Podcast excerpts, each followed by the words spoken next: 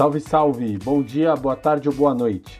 Começa agora o 47º episódio do Pandemia Sem Neurose.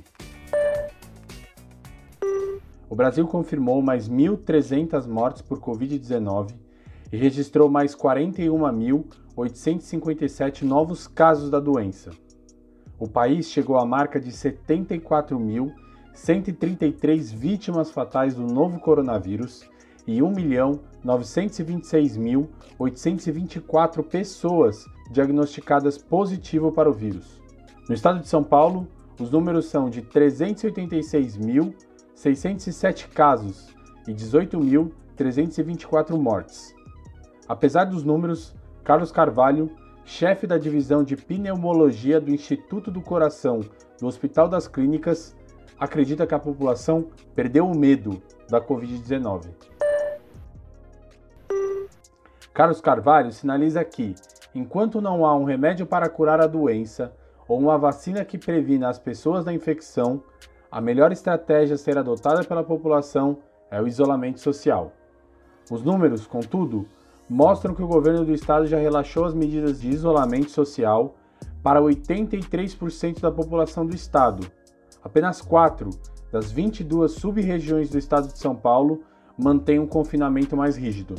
A doença já é registrada em 633 das 645 cidades paulistas e em 412 delas há a contabilização de pelo menos uma morte da doença. Mesmo com o afrouxamento da quarentena, diversos museus de São Paulo prepararam uma programação virtual para todos acessarem de casa. O Museu Afro Brasil promove de maneira online a exposição O Maracatu e o Guerreiro de Alagoas, festividades afro-brasileiras. Mostra que conta a história do maracatu, ritmo cultural e político surgido em Recife. O museu também oferece a exposição Panos e Tapas, uma apresentação sobre a cultura de povos africanos, como a saia envelope. A Casa das Culturas disponibiliza neste momento aulas, dicas de leitura, filmes e parte do acervo do Centro Cultural em forma de conteúdo nas redes sociais. Outros centros e museus da capital, como o Museu da Imagem e do Som, o MASP e dezenas de outros, também estão com uma programação virtual bastante especial.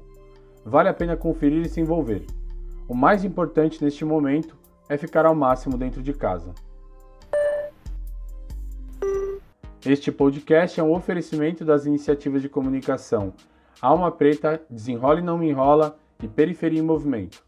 Se quiser saber mais sobre os impactos do novo coronavírus nas periferias de São Paulo, procure nas redes sociais e no Google o Desenrola e Não Me Enrola, o Alma Preta e a Periferia em Movimento.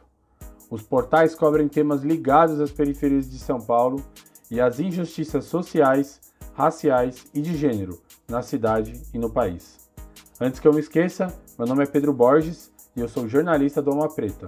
Abraços e até o próximo Pandemia Sem Neurose.